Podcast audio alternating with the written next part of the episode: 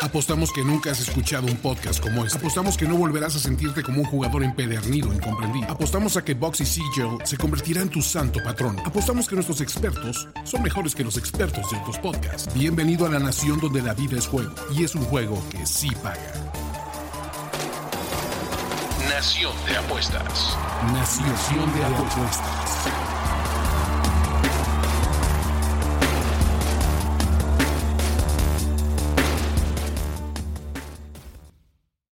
Compatriotas, les damos la bienvenida a una edición más de Nación de Apuestas y la verdad es que no hay mejor forma de que arranquemos este programa que con las noticias más relevantes del mundo deportivo.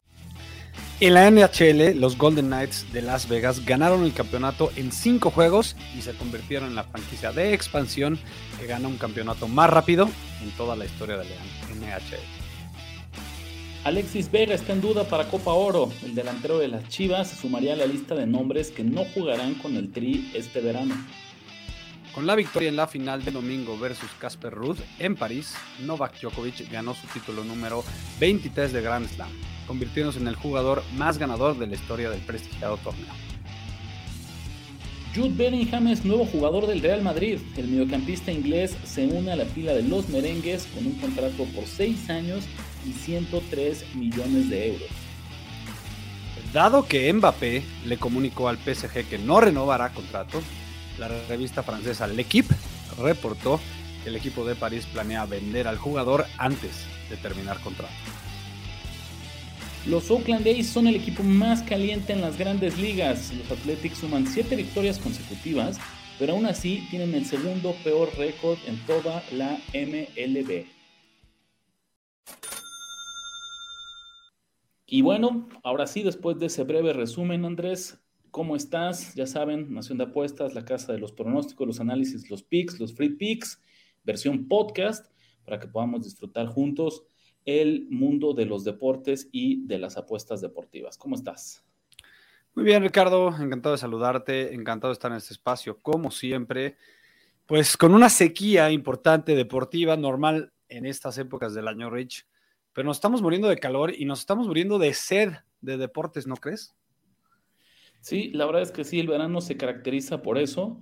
Eh, por ahí algún torneo internacional, un poquito de actividad de selecciones aquí en, México, pero no, no hay mucho más. Ya se acabó la NBA, vamos a platicar ahorita un cierre, un, pequeño análisis de cierre del campeonato de los Denver Nuggets. Ya se acabó todo el fútbol de clubes, eh, todavía se ve lejana la NFL por ahí, ¿qué será, Andrés? Pues es un poquito de tenis, las grandes ligas que están en, su etapa de verano y pues a ver qué noticias surgen. Justo como el programa no va a ser tan largo, porque no hay tanto de qué hablar, quisiera preguntarte por qué le has perdido tantito amor a la, MLB, Rich. O sea, ¿tú eras apasionado como yo?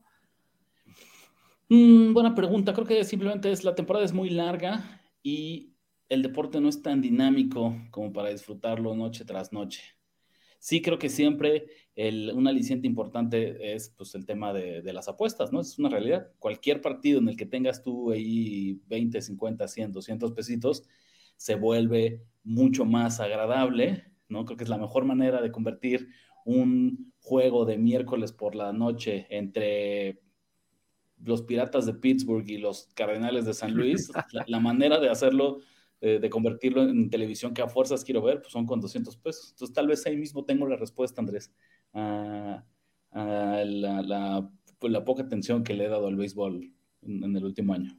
Oye, pero entonces puedo yo ya, pues, poner el dedo en el renglor y decir que al menos para la visión de Ricardo de la Huerta, los cambios que hizo la MLB no funcionaron. Eh, sí, podríamos decirlo así, pero no, no, no responsabilizaría los cambios, no es como que antes estaba yo muy contento, simplemente no fue suficiente. Pero tampoco le diría que se preocupe, ¿no? Ya cuando llegue agosto, Andrés, por ahí nos vemos de vuelta, ¿no? Sabes, eso es una realidad, no es, no es, un, no es un hasta nunca, es un hasta luego, ¿no? lo curioso, lo curioso es que, o sea, que es Ricardo de la Huerta el que ha cambiado, porque la MLB solo ha cambiado poquito hacia bien. ¿No? Y, pero, siempre hemos tenido esta cantidad de partidos desde que tú y yo vemos este gran deporte. Déjame recordarte que quien está en una minoría eres tú. Si ahorita paramos en la calle y le preguntamos a 100 personas, las primeras 100 personas que pasen en, la calle, eh, yo creo que 97 te van a decir MLB, grandes ligas, ¿eso con qué se come? ¿no? ¿A qué sabe? ¿no? Pero tú eras de los míos. Yo era de esa minoría, de ese ¿Tú cambiaste? 3%, 8%, 10%, no sé cuánto le pongan ustedes, compatriotas, que sí defendía capa y espada un partido eh, random así. Lo que digo, un, ¿qué otro puede ser así? Un Orioles de Baltimore contra Athletics de Oakland, ¿no? Hmm. De miércoles a las 2 de la tarde y Ricardo de la Huerta lo estaba viendo, pero pues los tiempos cambian, Andrés. Creo que eso es lo que ¿Sigue, ¿Sigue siendo el segundo deporte más popular de México o ya lo superó la NFL?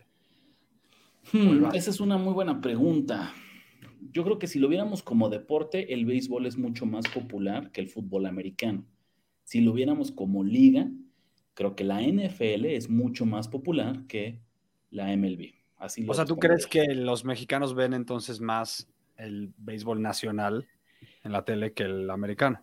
Creo que hay un porcentaje importante de mexicanos que no es que lo vean, pero o lo practican sobre todo en, el norte y en el sureste, eh, o lo ven, pero como de forma local, ¿sabes? Como que en serio sí puede ser el, no sé, en Sonora hay, hay ligas locales, Andrés, que son súper competitivas, eh, con afición muy leal, ¿no? Donde en realidad no vas a ver ningún prospecto de grandes ligas, pero que pequeños parques comunitarios van a estar llenos los fines de semana. Pues sí, puede ser. Eh, yo me voy a dar a la tarea para otro podcast de, meterme a los ratings para a ver, por, a ver si encuentro información por ahí y ya lo comentaremos. Te lo propongo antes, mira, no te voy a decir que para la próxima semana para que tengas tiempo de prepararlo, pero en este verano, que en serio se ve de vacas flacas en actividad deportiva, esta es tu misión. Tienes que preparar un podcast, una edición especial, en el que básicamente me vas a convencer a mí, ¿por qué? ¿No? Así como los 10 razones que amo de el béisbol de grandes ligas para convencerme a mí y los otros, el resto de los compatriotas escépticos que, están allá afuera, de por qué hay que revalorar y no perderle el cariño y, mantener la fe en el béisbol de, grandes ligas. Pero tienes un punto, ¿eh? yo, yo saqué un video de los Yankees en el torneo del año pasado y fue uno de los peores videos de todo mi canal en cuanto a views. Bueno, Andrés, pues ¿qué te parece? los Yankees. No cualquier... Imagínate que hubiera pasado. Y ese es el equipo más. Hablo de los Orioles contra los seis. no, habría, no habría nada que ver. ¿Qué te parece? Te propongo esto. Vámonos a una pequeña pausa, así para arrancar, recargar pilas. Y ahora sí nos arrancamos para nuestras conclusiones finales de NBA. Este capítulo de Nación de Apuestas está patrocinado por Bedway MX. Regístrate en Bedway y aprovecha que tu primera apuesta no tiene riesgo. Si la ganas, el dinero es tuyo. Si la pierdes, no te preocupes. Bedway te reembolsa la cantidad para que lo intentes de nuevo. ¿Qué esperas? Únete a Bedway y empieza a ganar con la nación de apuestas. Venga, Andrés. Bueno, a ver, no, no nos extendamos mucho porque creo que el resultado ya lo conocemos todos. Los Denver Nuggets son los nuevos campeones de la NBA. Ganaron al Miami Heat. Cinco partidos. La realidad es que nunca estuvo en duda esta serie. ¿no? Por ahí Denver perdió el partido 2 pues, porque quiso, ¿no? En serio, porque jugó muy mal, porque no, no estuvo muy distraído, muy, muy desconcentrado, pero yo creo que desde el primer minuto en los encuentros frente a Miami, si bien no fueron palizas de 30 puntos noche tras noche, no te diría que hubo muchos momentos donde tuvimos duda que los Nuggets iban a ser campeones. Totalmente de acuerdo. Hubo partidos interesantes. Creo que este último estuvo interesante, estuvo peleado por más veces, o sea, más tiempo del que no, ¿no? Al final, pues, tomó eh, control, lo que tomó control el resto de la serie también, que es el talento y el cocheo eh, de los Nuggets. Y de verdad es que se coronó un equipo que fue el mejor equipo de la NBA, pues podrías decir prácticamente que de principio a fin de la temporada. O sea, ahorita solo se habla de lo dominantes y lo, pues lo fuertes, los sólidos y pues, el hecho de que prácticamente pasaron por encima de todos sus rivales en los playoffs completos. Pero pues, quieras o no, Rich fueron el, sembrado número uno del oeste. Y eso que quitaron el pie de acelerador al final de la temporada regular un poquito, perdieron ahí una serie de partidos consecutivos. Yo creo que si pisan el acelerador al final, pues pudieron haber sido el, equipo con el mejor récord de toda la NBA. O sea, el talento lo tenían, el cocheo lo tenían. Ahora nos damos cuenta, ¿no?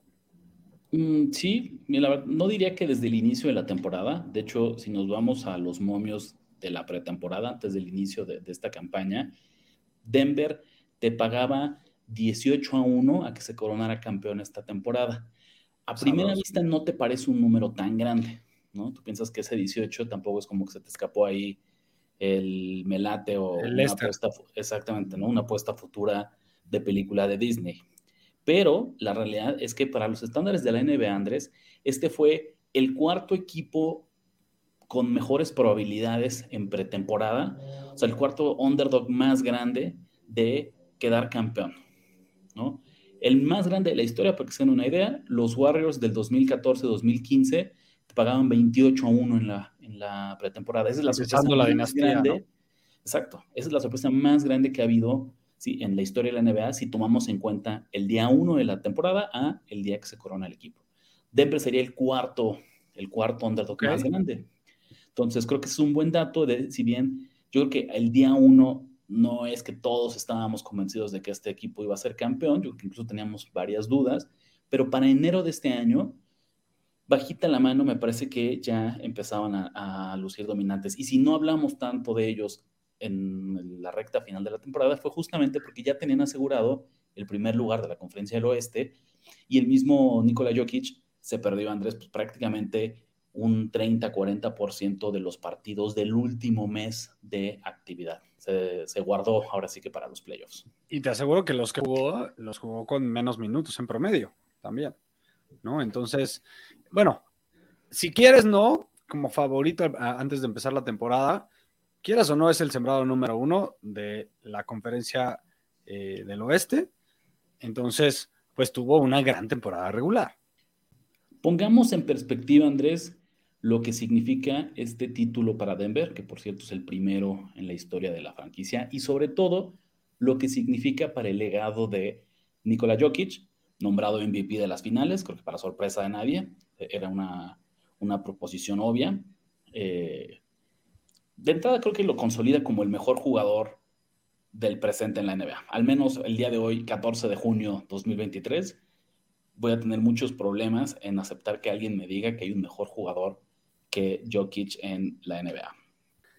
Por ahí sí, visitan mi Instagram, compilé unos buenos datos de esta temporada del señor Jokic. Ahorita denme tantito y los saco y se los paso por acá, porque los borré de mis notas, pero creo que son datos que nos dan, pues nos dan a relucir, Rich, que lo que acabas de decir.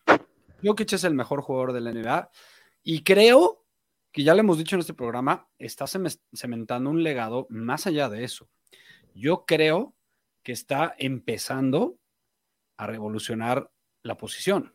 Si quieres, no la NBA, como Stephen Curry, o quién sabe, lo podemos debatir. Al menos estoy seguro que va a empezar como típica copycat league, como porque pasa en las, sobre todo en las ligas estadounidenses, donde algo funciona, los demás equipos tratan de empezar a hacerlo. Vamos a empezar a ver que los equipos contrarios de los Nuggets, una, de dos cosas, empiezan a agarrar jugadores que puedan, entre comillas, frenar o al menos nulificar un poquito al señor Jokic, y dos, van a tratar de ir a, a otros mercados o los scouts van a tener tareas nuevas de buscar jugadores parecidos en habilidades a Jokic. Y eso siempre cuenta como una revolución del deporte, al menos de la posición. Pero eso está imposible, Andrés. No, no existe. Totalmente. allá, afuera no hay. Yo no dije que era posible, yo dije, va a ser lo que va a pasar. O sea, allá afuera no hay otro Nikola Jokic. No, no, ni en Serbia se dan en los árboles estos hombres de más de 2'10 con una finura en los disparos, con ojos en la nuca que le permite dar los pases perfectos, con una inteligencia espacial bestial que verdaderamente lo convierte en gran pasador, gran asistidor, buen triplero, ¿no? Y, Por supuesto que no. ¿Sabes? A ver, y tírale a ver cuánto tiró de triples en los playoffs. A ti, piénsale. Ya. Adivínale. No, no, ¿qué será? Como el 35%. Mm, Para que veas. Tiró el 48, Es altísimo. Es, es, imposible. Pero, a ver, mi punto es, por supuesto que no lo van a lograr, pero lo van a intentar. Y, y algo que sí sabemos, Rich, es que este típico jugador alto europeo existe en cuanto a habilidades parecidas. ¿A qué? Bueno, o sea, me, me acuerdo de Novisky, ¿no? No, pero no, existe. No, Jokic es mucho mejor jugador que Novisky. No sé si mucho mejor, pero es mejor jugador que Novisky. Al día, al día de hoy no lo sé, sería una conversación. Pero existe, pero existe el jugador alto con buenas habilidades. Pero fíjate que no, no, no, no, porque si dices eso, entonces verdaderamente. No estoy comparando. es que creo que te estás equivocando. No, pero es que entonces estás despreciando. Si hay alguien, si, si allá afuera, olvídate el 100%, si allá afuera hay 10 jugadores en Europa capaces de replicar en un 80% lo que hizo Nikola Jokic estos últimos tres años, entonces es desprestigiar su logro porque entonces no está siendo relevante, porque entonces es fácil compensar eh, su talento, su visión, sus puntos, sus asistencias, sus estadísticas, su nivel de MVP. Lo que tiene Jokic en realidad es justo lo que mucho es cómo eleva el nivel de juego. Ya no solo es lo que hace él, sino cómo eleva el nivel de juego de todos los que están a su alrededor. No importa quién le pongas, ¿no? Sea un, un jugador con potencial de superestrella como Jamal Murray, o sea un jugador de rol que juegue ocho minutos por noche, Jokic lo eleva y lo convierte en un, es el compañero de juego ideal. ¿no? Estás confundiendo muchísimo, Rich. Yo no dije que lo van a encontrar. Yo dije que en este tipo de ligas es lo que pasa. Piensa en la NFL. ¿Ves el Wildcat? Es como si dijeras lo mismo, ok, en la NFL la gente, o sea, ¿cuántos años tiene Patrick Mahomes en la liga? Y no es como que la gente ha corrido, ha corrido a buscar otros Patrick Mahomes porque no existen en el fuera. No, en serio creo que no. ¿Tú crees que los 49 no. No, tenían la intención de tener un algo, el 70% de Mahomes, Mahomes contra Trey Lance? ¿No, crees que era su intención? A ver. No, no. Olvídate del nombre. No, olvídate del nombre Mahomes. No profundicemos, ya tendremos oportunidad si quieres de, hablar mucho de NFL. No nos desviemos, no nos desviemos. Olvídate del nombre Jokic entonces. Olvídate del nombre Jokic. ¿No crees que ahora en adelante van a buscar jugadores altos habilidosos? ¿En serio? No, no. estamos completamente en desacuerdo. We can agree to disagree. No, no creo. o sea, todos los equipos van a decir, ah, como no existe otro Jokic, no voy a buscar algo parecido, ¿no? Ni siquiera un 50% de Jokic. A ver, Andrés, y no tengo que ir más lejos. Si ves la proyección de toda la primera ronda del próximo. Voy a seguir, pero, perdón, perdón que te interrumpa. Voy a seguir drafteando centros mamadísimos que solo consiguen rebotes. Eso voy a seguir haciendo. No, es que ese es el tema. No voy a draftear, no voy a draftear centros. Si tú agarras y volteas a ver la próxima primera ronda del draft, yo te aseguro que nadie, nadie se parece ni en prototipo, ni en estilo de juego, ni en físico, ni en trayectoria. En lo que llama, ¿No se parece? No, no se parece para nada. Pues es un físico. En la físico, y en la habilidad. A lo mejor le falta la fuerza, pero eso la puede tomar. No, pero es, un físico completamente distinto, ¿no? El de Jokic que debe pesar. Sí, sí, de acuerdo. ¿No? 110 kilos. Ahorita buscamos el tema de altura, pero no, son, son jugadores. Y, más alto, es más alto Wembanyama. ¿no? Y es, y, es, y es la diferencia entre que eh, tiene mejor manejo de pelota, mejor dribleo, si así quieres verlo, pero no tiene el IQ, esa proyección de pasador que, tiene. pero es que yo, no es lo que estoy diciendo. vamos a ponerlo así, te lo voy a conceder, solo para avanzar el argumento, porque no es así, pero ok. Dices, es europeo, es alto, es alguien que va a jugar eventualmente con la posición de centro. Si agarras del prospecto 2 al prospecto 25 del próximo draft, lo que abunda son jugadores de lo que busca la NBA moderna. Estos famosos slashers, jugadores que puedan crear. No, no, no, no, no jugadores que puedan jugar, crear su propio tiro, que puedan atacar al aro, que sean, sean buenos tripleros, pero que sean fuertes, mucho de triple y defensiva. Jugadores que sean muy buenos defensores, que puedan hacer, que sean eh, tripleros eficientes y que puedan crear su propio tiro eh, atacando el aro. Eso es lo que está buscando. Está buscando más. El próximo draft está más lleno de, otra vez, no, no en equivalencias, pero en prototipos, de más Jason Tatums, que es lo que está buscando, más Kawhi Leonard. Eh, más incluso en su momento más LeBron James. Ese es el estilo de juego, ese es el físico que está buscando la NBA y Jokic no va a hacer que eso cambie. Oye, Porque en la segunda ronda no va, a haber, no va a haber puros lottery tickets así tirándole a ver a, a ver si la tiene. ¿Se te olvida qué ronda agarraron a Jokic? Sí, y, y, un poco por lo mismo, porque ya desde que estaba aquí, yo te diría, quien cambió cómo se ve el jugador moderno de la NBA es justamente LeBron James. Desde LeBron James, lo que siguen haciendo los equipos es buscando gente con el estilo de físico de LeBron James. Habilidades más, algunos serán mejores defensores, algunos serán mejores tripleros, algunos serán mejores pasadores, algunos ¿no? Vendrán de distintos niveles competitivos, universidades, pero el, el, físico, el cómo se ve un basquetbolista moderno, pasó, tuvimos mucho tiempo el hombre grande, luego empezaron los guardias, ¿no? Que fue la transición, que se, se, más a Kobe Bryant, luego se parecen más a LeBron James, y es una un estilo de jugador que hasta el día de hoy es lo que se sigue buscando. Estoy de acuerdo parcialmente. Lo que sí creo es que todos van a tratar de buscar un flyer, a lo mejor en segunda ronda, de algo parecido, pero no solo eso. Yo creo que sí, lo que sí va a pasar es que se va a empezar a eh, dar más peso al skill, no solo a la fortaleza. ya no van a querer Westbrooks los equipos. No, vamos a ver, vamos a ver. Ah, espera, espera, ¿sabes por qué pienso esto también? Creo que este equipo de, y ya para hacer una buena transición hacia regresar a los Nuggets, creo que este equipo de Nuggets lo que logró decirnos y lo, que logró recordarnos, Rich, a los fans y a los scouts y a los presidentes y a todos los que estamos alrededor del básquetbol, es que podemos ganar campeonatos sin tirar triples también. Porque ahora, em, desde, desde que llegaron los small balls de de los, de los analíticos de los Golden State Warriors, pensábamos que ya la única manera de ganar partidos en la NBA era tirando triples para más del 50%. Y este equipo de, Nuggets, si algo hizo mal todos los playoffs fue tirar triples. Ahí es, es, bien interesante, es muy cierto. No fue un buen equipo triplero ni siquiera en estas finales. ¿no?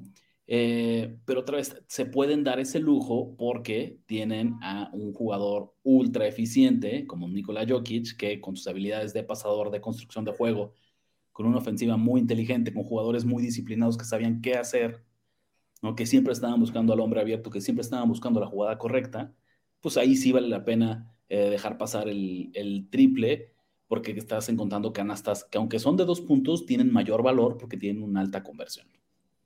Exacto, ese es el punto. Jokic, ¿cuántos puntos aportó en general? ¿No?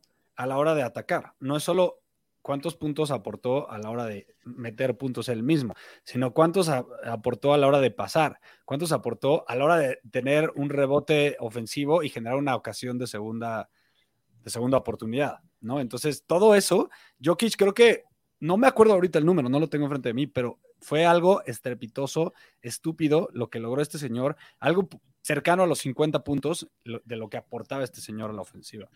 La forma más sencilla de, evaluar al básquetbol a través de las estadísticas son los puntos, son las asistencias y son los rebotes. Son las tres estadísticas naturales para cualquier basquetbolista. Lo que hizo Nikola Jokic en estos playoffs, él promedió más de 50 por partido en la combinación de puntos, rebotes y asistencias, más de 50.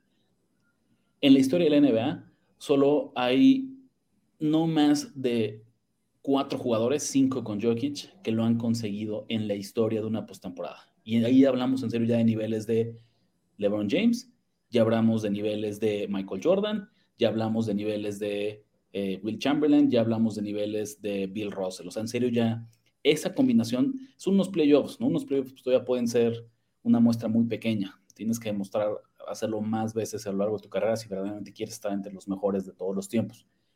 Pero, pero aún así es, es tan raro que ocurra que alguien durante toda una postemporada promedie tanta injerencia en un partido en estas tres estadísticas fundamentales, que es imposible, yo creo que ese es el tema, Andrés.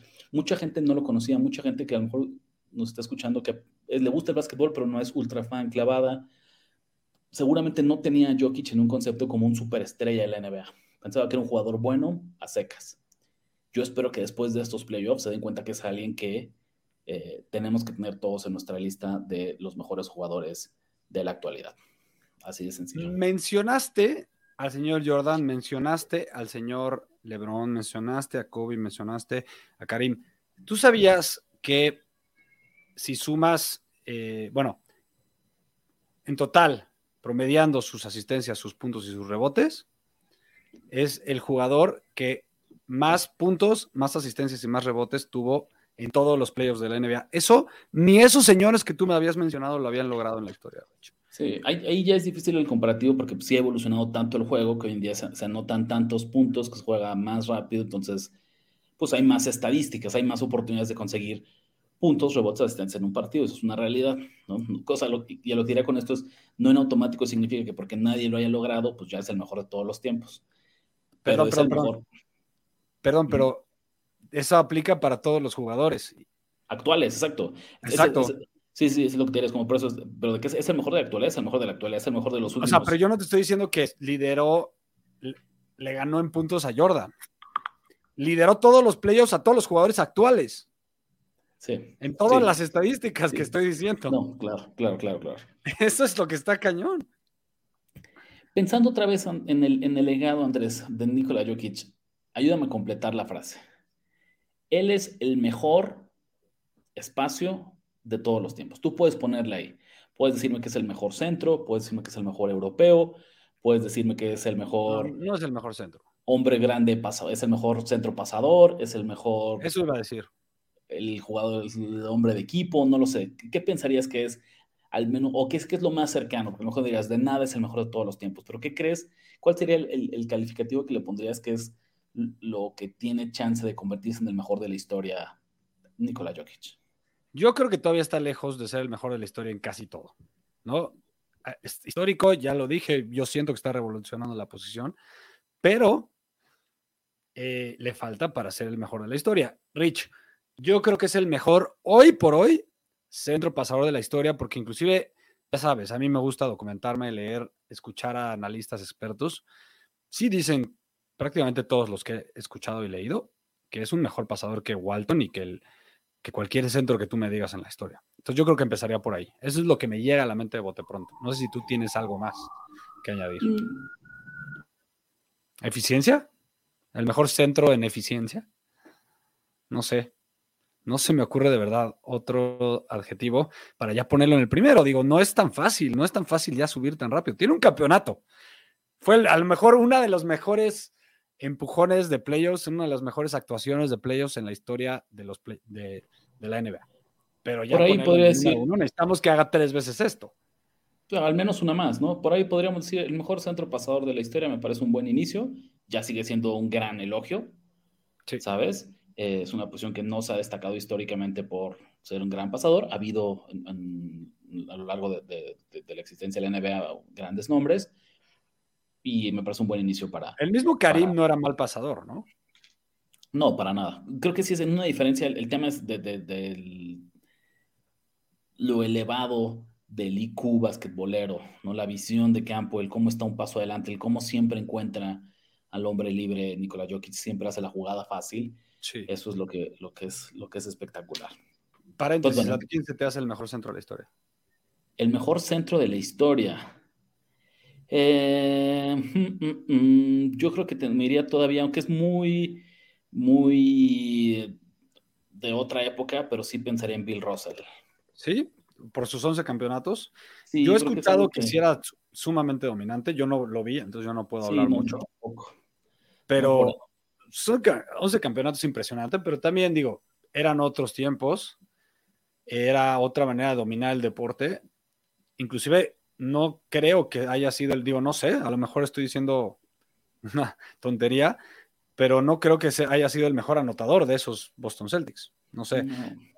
Era súper defensivo, eso es lo que sé. Para mí es o Wilt o Karim. Karim inventó un tiro que no existía, quieras o no. Esto me lleva a mi siguiente pregunta. Por ahí, eh, hace unos programas hablábamos de cuál era el lugar que ocupaba ya actualmente, o bueno, hace un mes, Nikola Jokic en la lista de los mejores jugadores de todos los tiempos.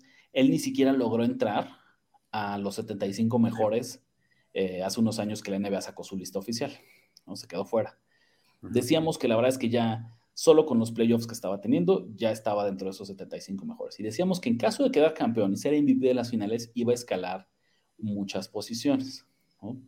Antes de que me digas nada más así a secas, no, pues yo creo que es un top 10, un top 20, un top 30, un top lo que sea vamos a agarrar una referencia y vamos a listar nombres eh, muy rápido. Para mí, una de las mejor de la mejor manera que tengo yo de encontrar como estos rankings históricos, Andrés, es por ahí el libro que tiene, la lista que tiene Bill Simmons, que es otro periodista estadounidense especialista en, muchas cosas, pero principalmente en el básquetbol. Y él tiene justamente, ¿no? Como estos rankings, ¿no? Una especie de pirámide ¿no? teniendo hasta arriba en el tope lo mejor de lo mejor, eh, de quiénes son, con estadísticas, con la época, con cómo trascendió el deporte, cómo avanzó con ellos, lo que tú decías, cómo cambió, cómo revolucionaron lugares que están. Voy a empezar a decirlos algunos, hay unos que ni me voy a detener porque sabemos, solo los quiero mencionar para que contemos los lugares, pero sabemos que Jokic no está para competir con ellos. ¿Estamos de acuerdo? Mm. Entonces, a ver, obviamente Michael Jordan, LeBron James, Bill Russell, Karim Abdul-Jabbar, Tim Duncan, Kobe Bryant, Magic Johnson, Larry Bird, Will Chamberlain, Stephen Curry. Ahí ya te dije 10, que la verdad es que no ni nos detenemos. ¿Estamos de acuerdo? No, Jokic no está en esa conversación todavía. No está en esa conversación todavía. Venga. Jerry West, Oscar Robertson, Hakim Olajuwon, Shaquille O'Neal, Moses Malone, Dwayne Wade, Elgin Baylor, John Havlicek, Julius Irving, Kevin Durant. No me queda duda que está en esa conversación. ¿Ya lo pondrías en esa conversación o todavía? Yo ya lo pondría en esa conversación. Ya. Sobre todo por ciertos nombres, a lo mejor ahí podrías hacer dos tiers. Exactamente, ¿no? Porque separarlo en dos.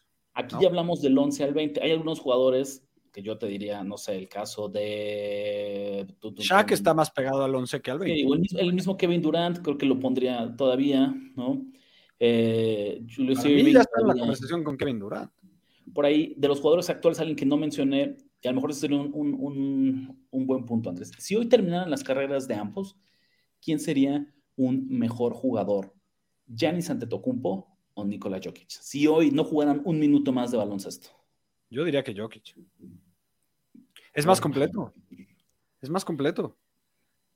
Corremos, corremos creo que un poco el, caer en la tentación del sesgo y la inmediatez. Sí, sí, pero sería el desempate, ¿no? Creo que podemos decir que son jugadores similares. Los, dos han sido MVP de la liga, los dos han ah, sido campeones en equipos. no, son, gringos?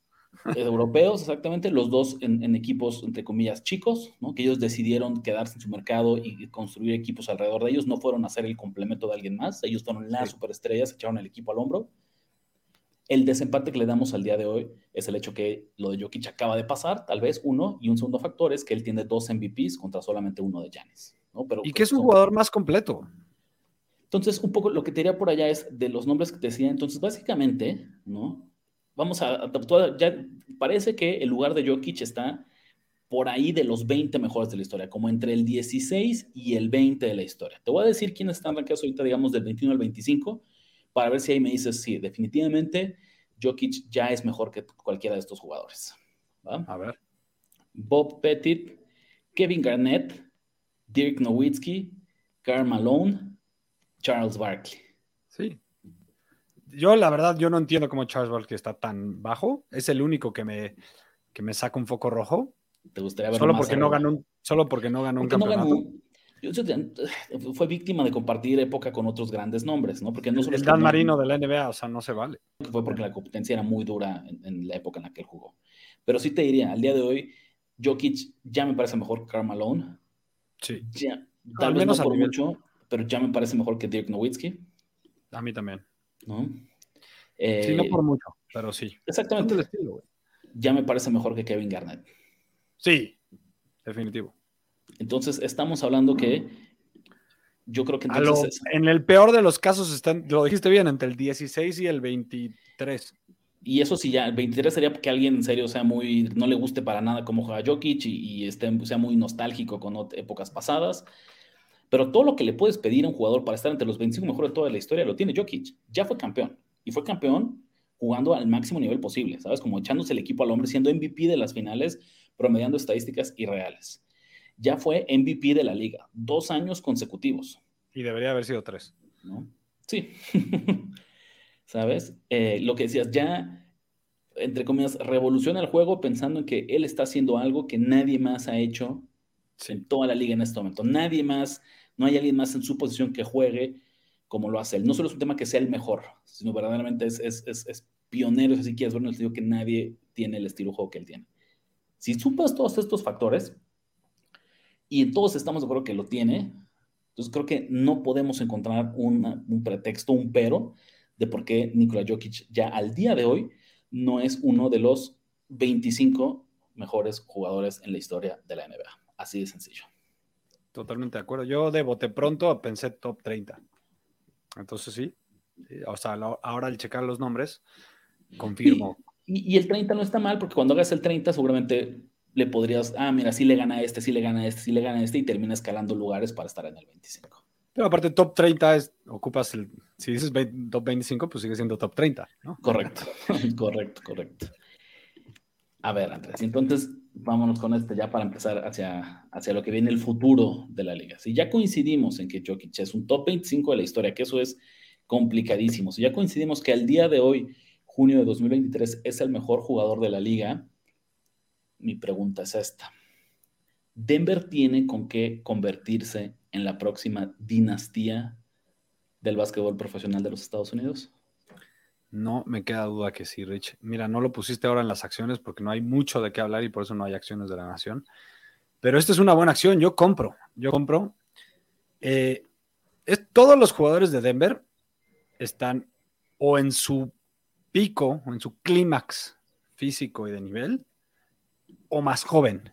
Ni siquiera es como otros equipos que han ganado campeonatos que típicamente tienen a su super veterano versátil, tipo Igudala, ¿no? Se me ocurre ahorita. Eh, o eh, Tim Duncan en sus últimos años, o Manu Ginobili, en sus últimos años. Aquí de verdad todos Rich están o en su clímax o más jóvenes, empezando por ahí.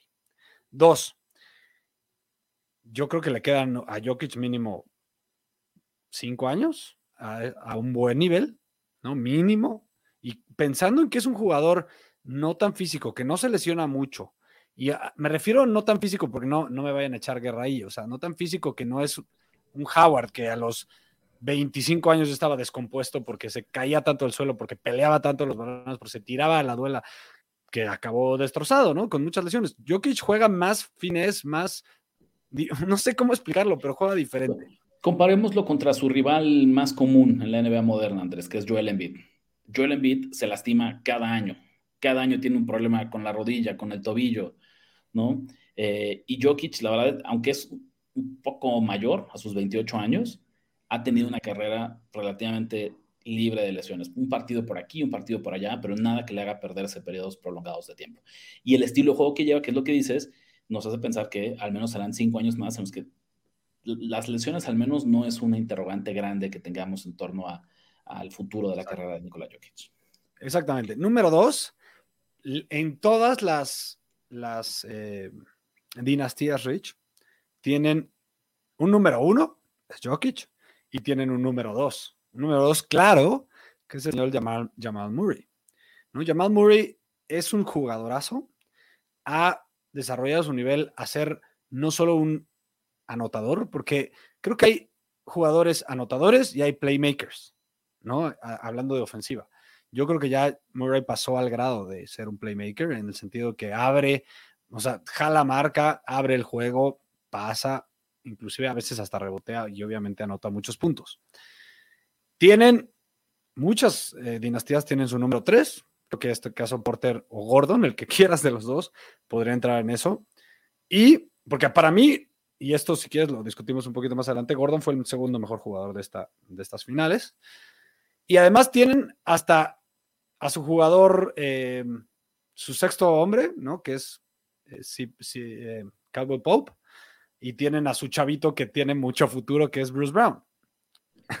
Entonces, ¿qué, cuál va a ser tu argumento o el argumento de quien sea Rich para decirme que esto no se, va, no se podría convertir en una dinastía? Creo que tendríamos. Cocheo también.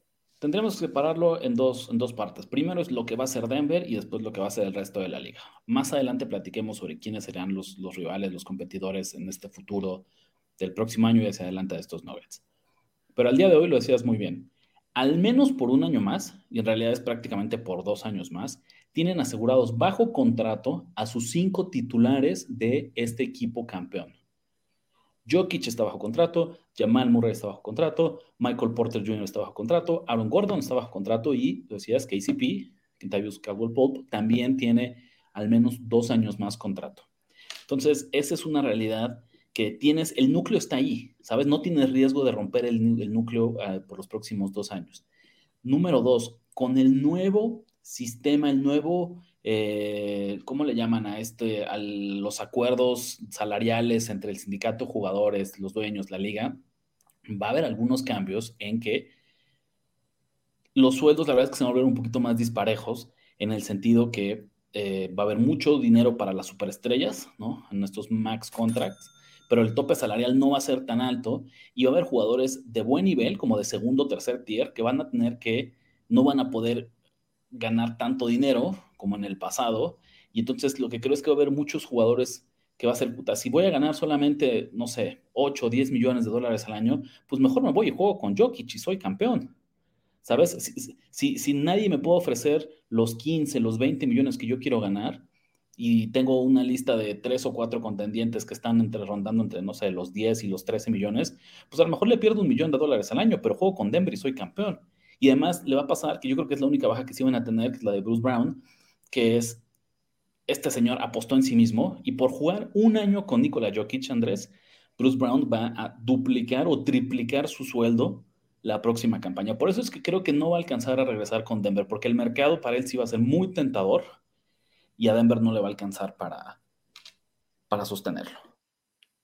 Ok, en ese sentido te la doy. Otra cosa que quisiera agregar, Calvin Booth. Se me hace un cuate por cómo armó este equipo Rich, el gerente general de los Nuggets. Suma paciencia. Yo creo que un escauteo, pues no, digo, nadie me va a poder pelear que casi perfecto. Entonces creo, por ejemplo, la última dinastía que tuvimos antes, bueno, la última dinastía que tuvimos son los Golden State Warriors. Creo que ahí el gerente general era un común denominador de ella. Y creo que Booth podría ser un, un común denominador de esta. También, no solo por esto que te estoy diciendo, la paciencia del buen escauteo, de todo esto, también porque creo que es un equipo, quieras o no, Rich, de mercado bajo, ¿no? No es un lugar, Denver, en el que los medios están completamente siempre atacándote, que, que, estén echando guerra, que estés muy presionado, ¿no? Ni siquiera creo que por los fans, no, no se me hace un fanbase sumamente eh, imponente al, nivel, al nivel de presionarlos para romperlos. Entonces ahí agrego dos, dos variables que creo que también podrían aportar a que esto se haga, al menos que ganen otros dos campeonatos. Este equipo se va a volver un destino muy popular para agentes libres eh, con ciertos veteranos que están buscando ese último anillo. Se los juro. Y piénsenlo así, este equipo solamente va a ser mejor el próximo año, no solo porque va a mantener el núcleo, sino porque en serio, si vemos las, las bajas que van a tener Andrés, pues, la verdad es que ninguno es un jugador relevante. Se van a despedir de Ish Smith, se van a despedir de Jeff Green, se van a despedir de DeAndre Jordan, se van a despedir de Ray Jackson, se van a despedir de Thomas Bryant. Podrían inclusive hasta sumar más de lo que Van a sumar. Yo sí creo por ahí que vamos a tener, vamos a ver cómo viene la, agencia libre, vamos a ver cómo viene eh, la, temporada baja de la NBA, pero no dudo que al menos un jugador con cierto renombre, ¿no? Eh, que se, incluya un, buen sexto nombre de alguien que sepa que ya no, ya no está para jugar titular, pero sí para jugar minutos importantes en los playoffs. Y lo que te decía, o alguien que haya tenido un, un mal, no puedo pensar en un nombre concreto, pero aquellos jugadores que no tuvieron tal vez un inicio perfecto en la NBA por el lugar en el que fueron drafteados, por la lesión, por ¿no? problemas en, su equipo, en su primera... Como Aaron Gordon.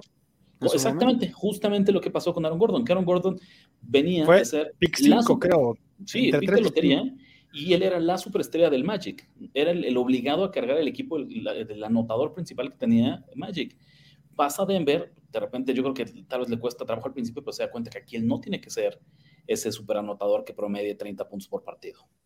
Encuentra su rol, hace su chamba, se nutre de jugar con Jokic y míralo, ya es campeón, campeón del mundo. Como él, es esa fórmula justamente de Aaron Gordon, creo que es la que vamos a ver en los próximos años de jugadores talentosos que no van a dudar en en sumarse a estos Nuggets de Denver. Pero algo que hicieron los, eh, los Warriors el año pasado con Wiggins. otro que llegue un Wiggins como ser número 6. Yo sé que a ti no te fascina, pero para ser el número 6 de los Nuggets estaría sí, alguien de ese estilo, correcto. Eh, eh, ese puede ser un buen ejemplo. Digamos que, y no digo que va a pasar porque gana mucho dinero, pero en, circunstancias similares, alguien como Jordan Poole, ¿no? Que tuvo muy mal año en Golden State y que de repente pareciera que ya, ¿no? Se, perdió toda la fe que había en él. Sabes que en serio es como de no, nos equivocamos, ¿no? Bost así, flameó, cerillazo de este hombre. Y que por ahí busquen un trade, por ahí nos esperemos a que llegue el final de ese contrato y toda su renovación venga sacrificando un poquito más de dinero, pero escogiendo su destino, ¿no? Alguien de ese estilo, que venga una mala experiencia, que venga a revivir su carrera a Denver, creo que puede funcionar de maravilla. Mejor ejemplo no pude haber dicho yo. Jordan Poole como sexto hombre en ese equipo, porque aparte es el típico jugador, entre comillas, difícil en el vestidor, pero que si le si lo pones en un equipo así, en donde ya está claramente establecida la, pues, la posición de liderazgo, está claramente establecida pues toda la jerarquía hasta arriba, hasta el GM y hasta el presidente, que está claramente establecida quién es el 1, 2 y 3, 4 y 5 del equipo, pues nada más va a llegar a aportar, no va a llegar a armar broncas. Y otra vez, lo, pongámoslo como ejemplo de su situación. Sé que salarialmente no hay cabida, no que hay lugar para Jordan Poole en Denver, pero, pero un escenario similar. Jordan Poole previo a este contrato de ganar más de 30 millones al año, ahí es donde creo que habría, habría gran oportunidad. Te voy a poner otro ejemplo. dime. Dylan Brooks. Interesante, interesante, ¿no? O sea, porque es justo el ejemplo que yo digo de un, un medio medio pesado, medio malo para el vestidor, que podría llegar a, brillar, bueno, no a brillar, pero a mejorar en un equipo mejor armado. Y, no, y pensamos que Dylan Brooks, nada más porque tuvo unos playoffs como para el olvido y se metió en mucha polémica, pero es un, es un defensor arriba del promedio. Exacto. ¿No? Que no tendría que preocuparse por ser la opción anotadora en Denver, que seguramente tendría canastas fáciles, porque todo mundo tiene canastas fáciles jugando con Nikola Jokic y con Jamal Murray, Andrés. Esa es la realidad. Sí, sí, sí. yo creo que nos podrían poner a ti o a mí y si anotábamos una canasta, ¿eh? Jugando, jugando así, en, así nada más. Una canasta, no más, solo una. ¿no? Pero así de bueno creo que es, es, es Nikola Jokic este, como, como compañero de equipo. Te decía hace rato, para que se forme cualquier dinastía, ya no basta con lo que tú hagas, porque aparte la liga cada vez es más cerrada. Tiene que ver mucho lo que pase en tu entorno, lo que pase con tus rivales, lo que pase con el resto de la liga. Yo te preguntaría, así a primera vista, ¿quiénes son los rivales? Si ya tenemos a Denver como un justo favorito para repetir como campeón el próximo año, ¿quiénes son el equipo 2, 3, 4? ¿Quién crees que vamos a estar hablando? ¿De quién tenemos que cuidarnos? ¿Cuáles son estos, si hiciéramos power rankings de la NBA, quiénes ocupan la posición 2, la posición 3 o la posición 4. No me gustaría empezar así, me gustaría empezar al revés. ¿A quiénes empezamos a descartar de los que estuvieron ahorita en los playoffs? Yo descartaría de entrada a los Lakers. No creo que hagan muchos movimientos para volver a estar en esta posición. Para ellos, ellos ya superaron las expectativas demasiado a donde llegaron. ¿Y sabes qué, es, sabes qué es lo triste? Yo también los tendría que descartar. Y lo triste es que creo que el mejor equipo que enfrentó Denver en estos playoffs fueron los Lakers. Exactamente. Pero ya lo podemos descartar para, el futuro. Eh, es, la, parte, la parte triste, diría que yo veo de, de, LeBron y compañía. Y es más, no descarto que. ¿Tú crees, así rapidísimo nada más, ¿tú crees que estos, los Lakers hubieran ganado el hit? No.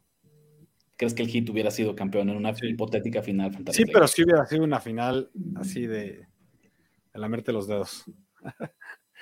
y descartaría a, por ejemplo, a los Grizzlies. Estoy hablando de los equipos que estuvieron en playoffs.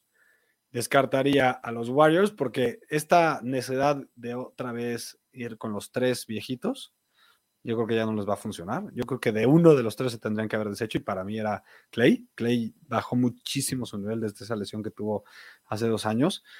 Eh, yo pondría, por ejemplo, de un lado, Rich. Mejor hablemos por lados.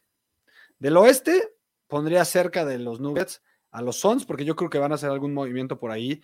Uno para fortalecer a la banca y dos para tener a un jugador que les dé un poquito más. Si se va eh, CP3, igual podría ser que también los descartemos, pero creo que con Durant y con Booker puede ser un equipo que está echando guerra, depende de qué hagan en off-season. Los Kings, ¿no? Creo que es un equipo, hablando de equipos jóvenes, dinámicos, con buenos tiradores, que solo van para arriba y bien coachados, creo que ellos podrían entrar en esa conversación del equipo, pues el Denver de hace dos años, ¿no?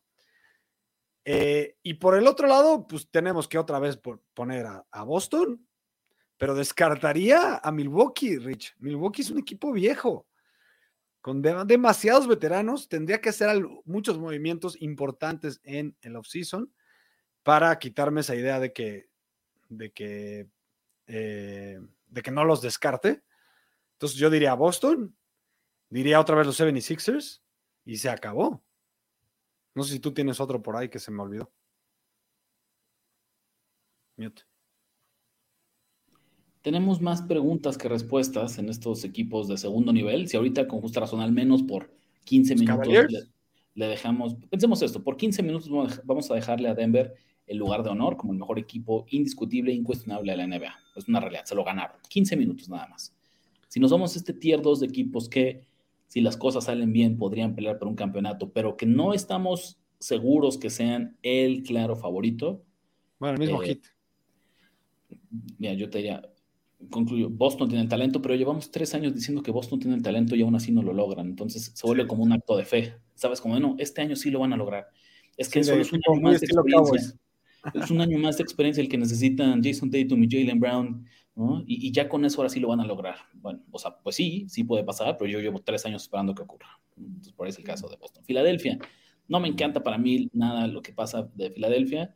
Eh, parece que se va a ir James Harden, ya ni siquiera sé si eso es bueno o malo, vamos a ver quién llega a ocupar su lugar.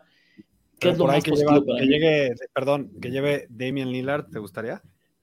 Podría ser. Y yo lo que te diría, el, punto más positivo para mí que tiene Philadelphia es la llegada de Nick Nurse como nuevo entrenador, ¿Sí? Eh, como nuevo coach, que es campeón de la NBA, que es un tipo muy serio, muy profesional.